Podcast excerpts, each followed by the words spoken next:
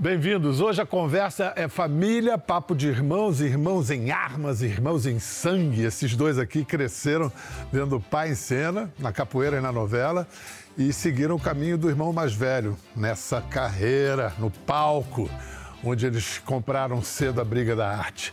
Na TV e no cinema já encararam e já encarnaram vilões, mocinhos, mas quer saber, estão com tudo nesse mês de agosto. Um está na nova novela das sete, Fuzue. O outro reestreia em São Paulo o monólogo Prazer, Hamlet, inspirado na obra de Shakespeare. E juntos, eles são agora irmãos também na ficção, vivendo talvez o maior desafio de suas carreiras: interpretar Chitãozinho e Chororó na série As Aventuras de José e Durval, produção do Globoplay com a TV Globo e a O2 Filmes.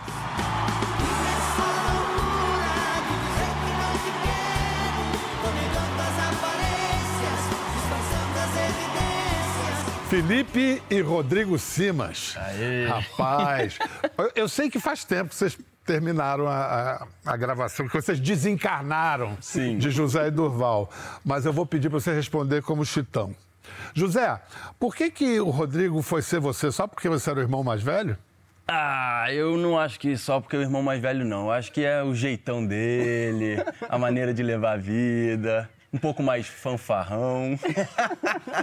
Chororó, Durval já é um cara muito disciplinado, certinho. Felipe, como Chororó, o que, que o Felipe tem de Durval? Ah, bastante coisa. Bastante coisa. É, eu acho que quando a gente começou a ler o roteiro e, e assistir as entrevistas, a gente foi se olhando e falando assim, "Ué, mas tem mais da gente do que a gente pensava, né? Então, assim, não é que não tenha sido difícil, foi muito desafiador, mas foi num lugar confortável também, porque a gente se reconhecia muito nas personagens vivas, né? Mas você viu que ele abandonou o Durval e falou É, que nem Felipe. abandonou, abandonou. Eu ia falar, mas... Deixa Ah, quieto. Deixa quieto, se misturou ali, tá tudo bem. Mas, deve- mas uma das viagens deve ter sido isso. Vocês são criaturas urbanas, né? E entraram nesse Brasil aí. É curioso, porque o sucesso do sertanejo nos faz pensar que mesmo quem não veio da roça tem saudade da roça. A gente passou nossa infância na Serra também, assim. A minha avó tinha casa em Itaipava e a gente foi para os Estados Unidos muito jovem. E quando a gente retornava para as férias, eram dois meses de pé descalço, assim, na lama. Então a gente ah, andava a cavalo. Então a gente tinha um, um quê, mas era diferente, assim. A gente saía dos Estados Unidos e vinha para pisar na, na- na terra. É, a gente levou bastante disso, né? Sem, sem saber, sem pensar, a gente levou bastante disso para a cena. Não, e essa mistura, quando você fala, Biel, é, foi uma surpresa muito grande quando a gente foi convidado, aí depois passamos por um teste, mas é, essas semelhanças que a gente ia ao longo da série, da preparação, vendo como era para eu ser o José e o Felipe para ser o Durval. Sabe, não só pela idade, não só pela altura, era impressionante. Escuta, é, eu soube que o Hugo Prata, mestre do ofício, ele botou logo de cara um impedimento. Vocês não podiam encontrar com os próprios. Sim. Que foi maravilhoso. Ah, foi maravilhoso? Vocês não Maravilhoso. ficaram aflitos no, No início eu fiquei, eu fiquei. Eu questionei. Eu Falei, você tem certeza? Mas será que não vai ser bom a gente encontrar? em- Porque eu acho que quando a gente estava vindo para São Paulo, a gente já tinha uma expectativa de sentar numa mesa com eles e Pegar trocar caneta, ideia, começar a escrever, perguntar. né? E não, mas eu acho que foi um acerto do Hugo, assim. Eu acho que Estãozinho e Chororó já são outras coisas hoje, né? A gente estava falando antes do sucesso, a gente estava falando de muitos anos atrás. Então a gente se fixou muito nas entrevistas deles jovens, deles começando. E E, tem uma coisa também que eles são. A personalidade deles é muito forte. Então tinha um quê de responsabilidade além da conta que talvez a gente não suportaria. Se a gente realmente encontrasse com ele, observasse os trejeitos e tentasse imitar. Eu acho que dessa nunca foi a proposta. A gente, a gente tentou celebrar essa carreira vitoriosa de mais de 50 anos e, como toda celebração, a gente deseja alegria, né? Deseja literalmente honrar a história deles. Vamos ver duas cenas da série. oh, que maravilha. Sonhei que nós cantávamos por esse mundo afora. Igual o pai fazia. Antes de existir.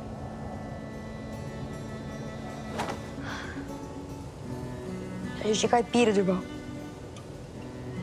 Caipira não pode sonhar. Você não viu a mãe? Se nós está vivo, mas pode sonhar assim. Tem uma coisa que a gente pode fazer pelo nosso pai. Honrar o que ele deixou pra nós de herança. Você lembra quando a gente era pequeno e vinha aqui na pedra sonhar? Quem mandou a gente sonhar alto? Deus ouviu. Jeito agora é cumprir, né? E esses cabelos, hein?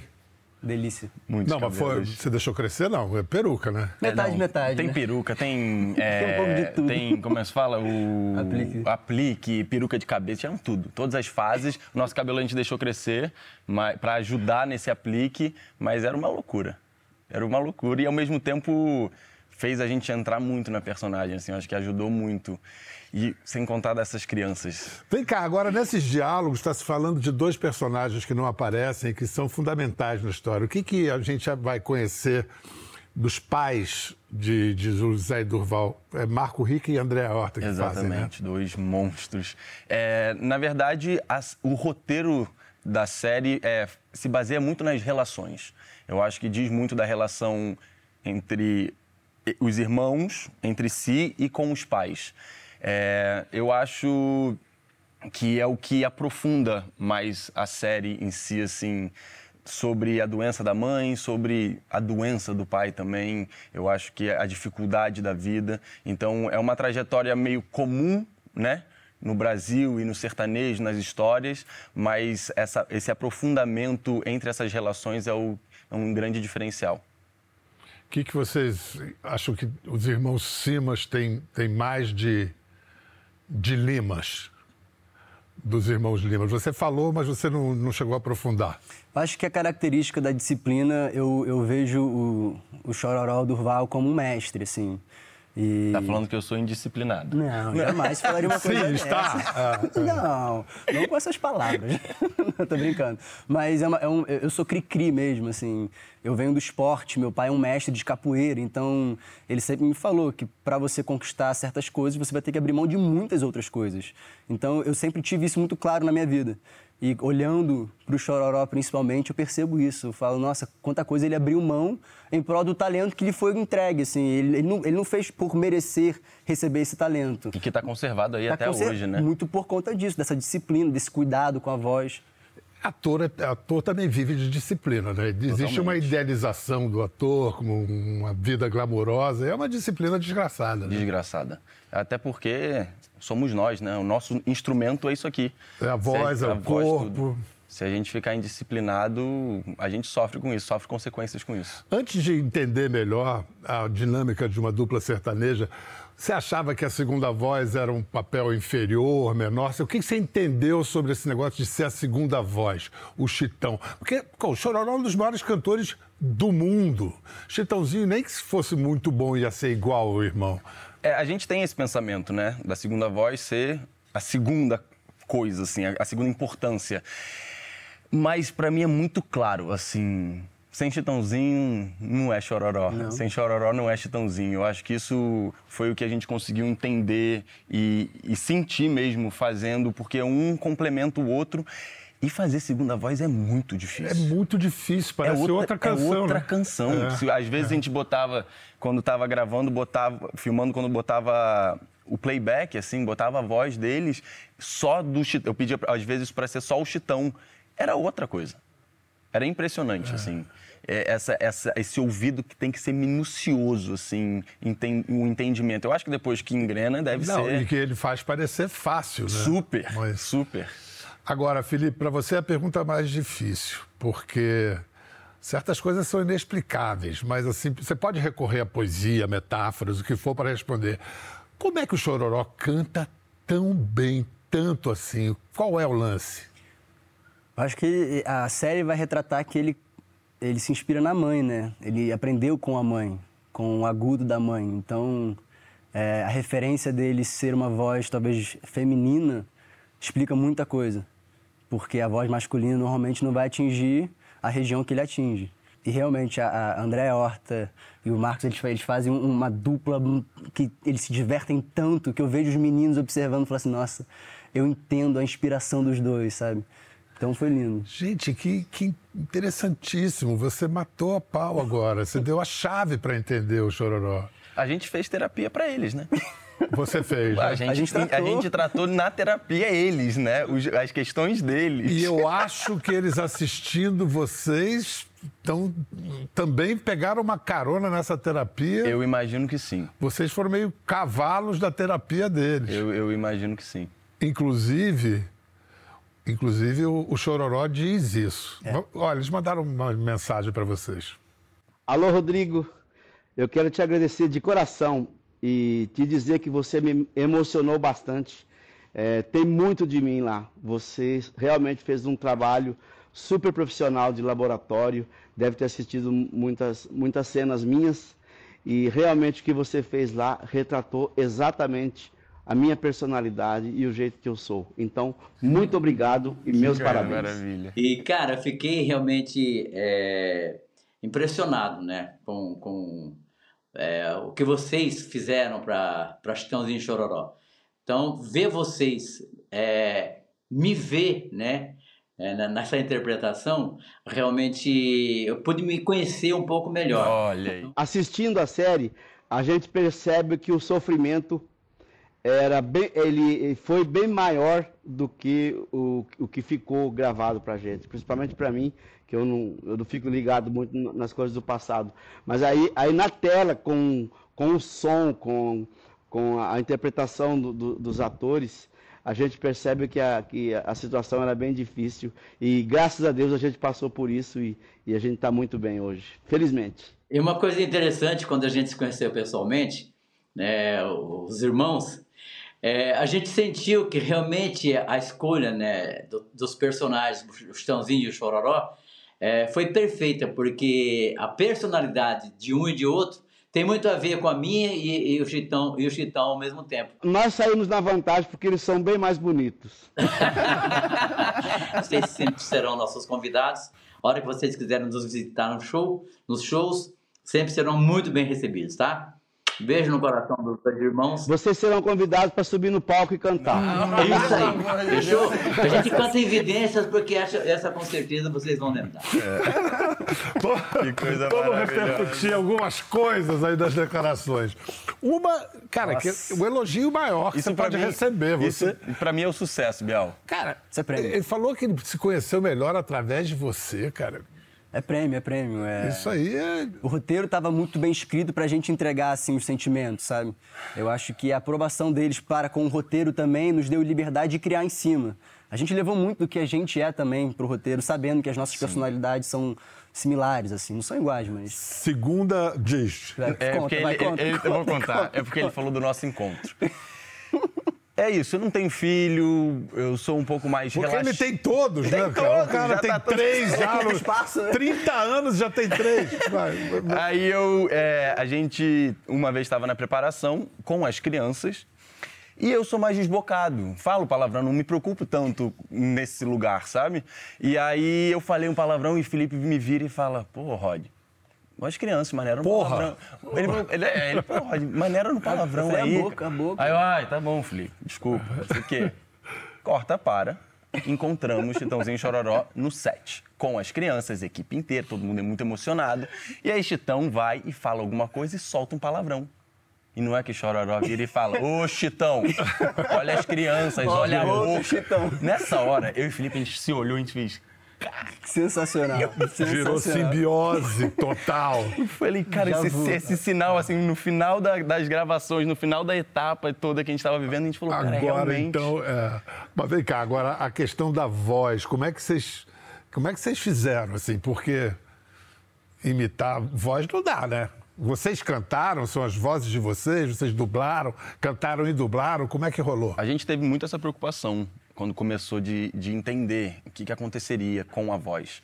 É, não somos cantores e, ao mesmo tempo, é, quando a gente começou com o Hugo, é, eles já falaram, ele, o Hugo já falou, Rodrigo, Felipe, não tem como não ser a voz deles. Eles são o que eles são, por conta muito da voz, entende? Então, pra gente já foi um trabalho não vocal, foi um trabalho físico para se encaixar nessa voz. para ele sofreu muito mais. Mas vocês passavam uma vez cantando para valer com a voz de vocês, ou não? Não, não, Não. A gente sempre tentou realmente encaixar a nossa estrutura para atingir fisicamente, não vocalmente, é, a voz deles. Fizemos um Então, trabalho com o Felipe Habib, É. que é um grande professor, e, e ele, ele, ele realmente encaixava as nossas vozes. E aí é é do? Felipe É- principalmente. É, respiração, é tempo. Respiração, abertura de nariz também, garganta, assim. É... E muito no sync da dublagem, Gente, né? às vezes é mais difícil do que cantar. Muito mais. Muito mais. Quando, quando pergunta se a gente canta, a gente fala canta. Mas, Mas graças a Deus vocês vocês não não vão escutar a nossa voz. Porque a gente ia de qualquer, a gente ia daquele jeito que a gente, cantava, conseguia. cantava. Não tem como falar de Zé Durval, de Estãozinho Chororó, sem falar de Evidências, o maior clássico da música brasileira do século XXI. O hino nacional, né? Porque o hino nacional, assim, Aquarela do Brasil, Evidências, depois ouvir um dum, né? Sim. E, cara, vocês cantaram no palco, não só vocês refizeram o que todo mundo faz no karaokê, como sendo. Diz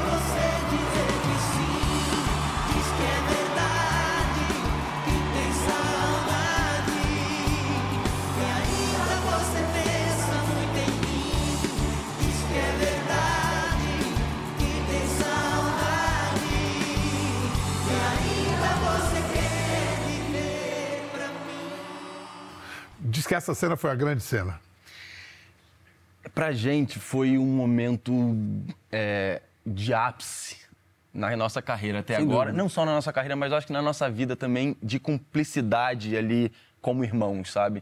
É, a gente já estava meio que na reta final e quando a gente foi é, cantar o Evidências no show no Palace, a gente, quando a gente terminou a primeira passagem, a equipe inteira estava atrás das câmeras, aos prantos e tipo, se emocionando e cantando junto.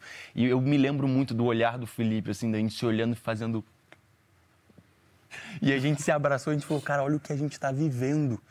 E ao mesmo tempo a gente tinha a maturidade de entender que aquilo era efêmero, que a gente ia, ia passar, que a gente não ia mais viver aquilo. Porque a gente, a gente viveu isso um pouco no início, no primeiro show, de no dia seguinte querer viver a mesma felicidade que a gente tinha vivido. Sabe? De tentar repetir esse lugar que a gente. E passa. Só que a gente é como tem essa. todo orgasmo, né? É uma pequena morte, como dizem os franceses. É.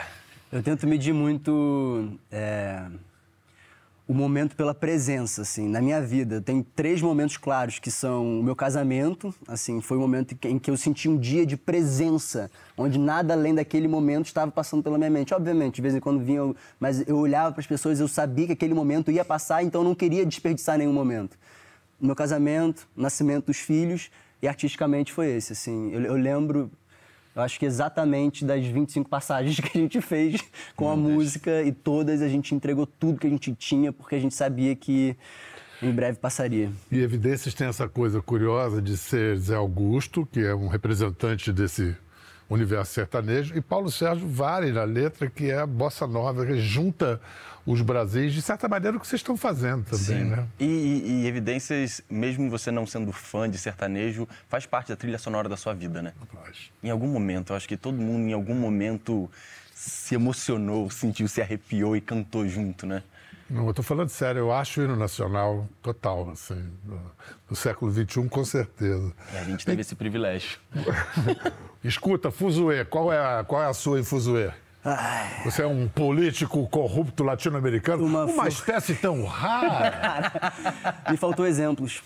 Eu não consegui assim pesquisar Como é que você bem. foi se inspirar, né? Foi procurar lá na Escandinávia. Não chegou tão longe. Não, não, mas diga, quem é? Mas Heitor Montebello, que na verdade ele coloca o nome da esposa, acopla o nome da esposa ao nome dele.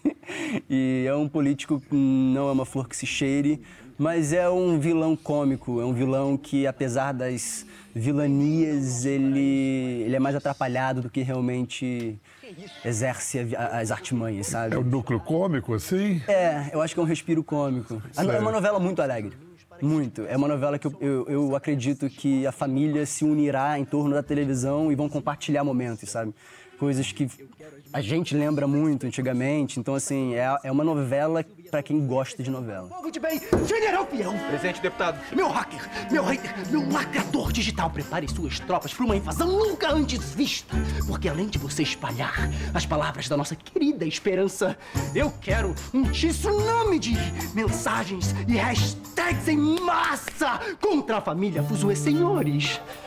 Foi dada a largada. Vamos queimar o filme do Imperador. É hora de lacrar. Tem público. É, você buscou referências na ficção ou mais na realidade latino-americana mesmo? Na realidade latino-americana. Eu, eu, eu, saí do país, na verdade, eu fui um pouco mais pro norte e. Sei. E... Ali, perto do Caribe, ali? perto ali. ali. E pela semelhança física também da, da, da personalidade e características, assim, assistindo. Não vou, não vou citar o nome da. da... Não, é, é, é, é homônimo daquele aquele personagem cômico do México? Aquele que abre portas. Tem uma cena que ele se dá passagem que eu achei genial. Eu falei assim, não, isso é, é uma personagem pronta, é só copiar, não tem que fazer nada. Mas eu achei maravilhoso. Então eu, eu, eu trouxe algumas características, eu até mostrei, compartilhei com ele. Falei, o que, você acha disso aqui? Ele falou, maravilhoso. Vai, segue Cara, nesse caminho. Do jeito que você se divertiu, tá óbvio que você está se divertindo, vai ficar divertido Nossa, pra gente eu, assistir. Eu vi o anúncio, eu falei, eu quero assistir agora. Ele tava preocupado, e tô exagerando, tô indo over, tô usando. Eu assisti, eu falei, Felipe, tá preciso. E vem cá, a sua patroa é mais uma vez o seu par romântico, Marina Rui Barbosa, em que a química de vocês é totalmente demais, foi totalmente demais. Mas como conviver com uma deusa como Marina? Como é que você se submete como galã a, a conviver com aquela estrela? Servindo-a. Apenas isso. Nada além. Mas a Marina é uma grande parceira de cena, assim. Tudo que a gente viveu enquanto Jolisa, que era o, o casal, né? Uhum. A gente é, buscou ser completamente diferente. Legal. É completamente diferente. A gente se olha e fala assim, nossa, que maravilha poder compartilhar com a mesma pessoa coisas tão distintas, porque parece que esgarça o nosso interior, sabe? Falando assim, não, vocês podem ir além disso. Foi lindo o que vocês fizeram, mas criem outras coisas, sabe? Então, é, é, tá sendo maravilhoso, tá sendo muito divertido. Bonita essa expressão, esgarçar. É, é, é, isso que você falou, é o instrumento de vocês, o corpo esgarça, re, refaz, remenda. E, e você reestreia Prazer Hamlet, que é de uma ousadia, né? Vamos lá, vamos falar da sexualidade de Hamlet, porque isso não está muito claro para mim. Foi iniciativa sua ou foi um convite? Foi um convite do Ciro Barcelos, que é o autor e o diretor da peça quem eu já conhecia, já tinha trabalhado com o Bruno, meu irmão mais velho, meus pais também conheciam. Ciro, que foi de Zicroquete, desde sempre. Grande um cara, mestre. É. Grande mestre da cultura brasileira. E eu estava viajando com a Agatha e recebi esse convite. Na verdade, o Bruno, que já tinha trabalhado com ele, tem muita intimidade com ele, falou: por que, que você não chama o Rodrigo? Bruno Gissone, irmão mais velho desses dois. Isso. E aí o Ciro falou: beleza, vou chamar. E me mandou uma mensagem. E eu me lembro que na hora, assim, ser muito sincero, Bial, é, eu achava que era me dar muita importância. Nem passava pela minha cabeça fazer um monólogo, sabe? Era uma coisa de calma. Isso eu penso no futuro, quando eu tiver uma bagagem para fazer. E de repente eu recebo esse convite, meu coração acelera. Eu falo, olha, Ciro, eu quero muito, mas não sei se eu vou ter tempo, porque eu ia começar um projeto e tal. Três dias depois, eu falei, eu quero ler. E aí, três dias depois, recebo uma ligação desse projeto que eu ia fazer, que foi adiado. Todo mundo triste, assim, porque o projeto ia ser adiado e eu, no, no, interno, assim, tava, tinha um sorrisinho assim, ó, vou fazer teatro. E era uma coisa que eu tava buscando, assim, eu acho que Estou passando por uma idade que eu tive muitas angústias de entender artísticas, pessoais, de entender para onde eu quero ir, o que, que eu quero fazer. Eu, eu me lembro muito, depois que eu recebi o convite, a Agatha falando para mim, ela falou, amor, você estava emanando isso, você estava pedindo isso, né? essa vontade do teatro, de, de, da arte, de entender, de se aprofundar. E aí foi adiado o projeto, eu li o texto, e aí eu já liguei para ele com muito medo, com muita incerteza. Falei, Ciro, eu topo, vamos. Aí voltei para o Brasil, a gente começou o processo e, assim, é um processo, um divisor. Você ficou é, fixo já, já mergulhou nesse texto ou você foi cavucar o Hamlet Eu fui original pro também? Hamlet, eu fui reler, Foi. que eu tinha lido há Porque você falou da coisa da idade, é, o Hamlet tem esse papel terrível, que tem que ser um baita ator, mas não pode ser muito velho, porque senão não faz, porque ele tinha 18 anos, sei lá. Sim. E, e aí eu fui reler, reli uma vez, reli duas vezes, já com caganeira, já passando mal. Eu tava viajando de férias com a e eu falava, cara, eu não sei o que tá acontecendo, eu tô muito nervoso. E aí voltei pro Brasil e a gente começou esse processo. Vim para São Paulo, me tranquei num quarto de, de, de hotel e era ensaio, quarto de hotel, para decorar, para entender. E no meio do processo eu sonhei que, que eu não que eu não ia fazer que eu devolvia, eu pedia, perguntava quanto a produção já tinha gas- gasto, que eu ia devolver o dinheiro, que eu ia meter o pé, que eu ia embora, que eu não queria. E esse foi o processo, foi o processo muito, muito, muito intenso. Tanto Rodrigo quanto Hamlet, e o Ciro fala, é um texto, é um ator se preparando para viver Hamlet no dia seguinte. Então ele transita entre o ator, entre o Hamlixo, que é um alter ego do Hamlet de hoje em dia, e o clássico Hamlet. E é uma loucura, porque é um processo de ator e eu O que, que você descobriu sobre você, mais do que sobre o Hamlet? Tá, que Desbocado esse trem? Imagina, não tem criança ao redor, por isso que eu falei, ô, Ah. Rodrigo. A essa hora. Rodrigo, agora a boca. Desculpa. É, o que eu descobri? Eu descobri que as nossas sombras são, são muito, muito intensas também. Assim, eu consegui atingir um lugar profundo que foi desesperador, mas que eu acho que me transformou também, assim, me amadureceu, tá me amadurecendo, acho que tá nesse processo de Te libertou de alguma maneira? muito, muito, muito, muito. E eu acho que a minha angústia, a minha busca, junto com análise, junto com morar junto, com a Ágata, junto. Tudo foi uma transformação. E eu acho que esse ano eu já tô conseguindo botar um pouco a cabeça para fora da caixinha, assim, sabe? Eu acho que essa peça me tirou um pouco da. tá me tirando de uma caixinha que a sociedade me coloca, que eu me coloco, que a Globo me coloca. Sabe assim? Eu acho que é, um- é uma libertação em- em vários sentidos. Ser ou não ser. Eis a questão. Teatro Vira da Lata, em São Paulo, no Sumaré. É. Vamos dar o serviço de quinta. Não, é só sábado e domingo. Só sábado e domingo. Aí, sábado às 20 horas, domingo às 19 horas. Até o dia 27 de agosto, podendo talvez Agora, muita mas- gente vai só pra ver ele pelado. É. É. E tá, tá ótimo, vamos Tá assistir. valendo, né? Que Paga o seja-. Que sejam atravessados pela arte. Com cinto de castidade. Pois é, o, é o Ciro Barcelos. e é uma metáfora maravilhosa, assim. Ele fala, a gente, no texto, e eu, eu acho que com o processo da peça também, a gente cuida do coração do Hamlet, da pessoa, do homem, né? Não do príncipe, não do, né, desse lugar que sempre colocaram ele. Talvez de, de Shakespeare também a gente mexe ali, né? Rodrigo, Simas e Felipe Idem. Ou vice-versa. Vamos lá. Esses caras começaram, assim como os irmãos Lima, começaram cantando cedo, eles também começaram cedo. Espia só. Você precisa ver como os dois filhinhos dele, Olha, pai. pequenininhos, dançam capoeira. Vem cá, vem. Olha o Bruno ali também. Que máximo, Fazer um ele pouquinho, um pouquinho de capoeira com o pai, vai. Eu não sei. Com uma vontade de lutar, capo- de dançar capoeira que. Olha lá. Quem é que cai? Eu caí e fico puto, ó. Eu caio e vou embora. Cai, vamos nessa. Eu desisto, É eu a cara da Maria, desisto. Rodrigo. Não, o Felipe que desiste. E a sua família participa da tua vida, tua mulher, teus filhos? Com certeza. Vamos apresentar as feras, então, atenção. O time do Beto Simas apresentando aí. Quem tá lá na sua casa? A bivó. Minha, minha mulher, meus, meus três filhos. A Ana Paula. Quem mais? O Bruno, o Rodrigo e o Felipe. Isso. Esses três repórteres que você tem aí. Qual é o que é mais ator aí? É o Bruno, o Rodrigo ou o Felipe? O Bruno diz que se não for jogador de futebol, ele quer ser ator. Muito Olha. bem. Que isso? Mais? sei desconhecido pra gente. Ah, eu acho que o Rodrigo. Rodrigão é o gulosinho da família. Então vamos lá, Rodrigão vai ter uma pergunta de geladeira pra você então, hein? Tá bom? rapaz, vamos Qual lá. o programa preferido então, Felipe? Oi, Faustão. Ô meu, tudo bem? Você faz muita videocacetada aí, não? Hein? Você faz muita cacetada na sua casa? Faço. Quer dizer que vocês não sabiam que o Bruno queria ser jogador de Não, futebol? não queria ser jogador de ator. futebol, a gente sempre soube, mas o ser ator sempre partiu do Rodrigo. É, foi uma coisa que aconteceu na vida dele e a gente não sabia, Não sabia. dessa vontade, como ele dizia. Você vai levar o que a mãe comentou pra, pra análise? né? Não.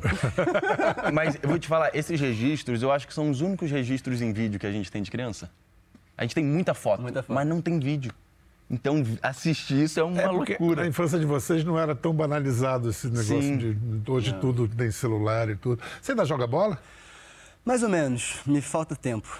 Mesmo, mesmo. Eu gostaria mais, assim. Você seria um Felipe Luiz, assim, hoje em dia? Ai. Lateral esquerdo. Que, é, que deixa a bola correr mais do que as próprias pernas.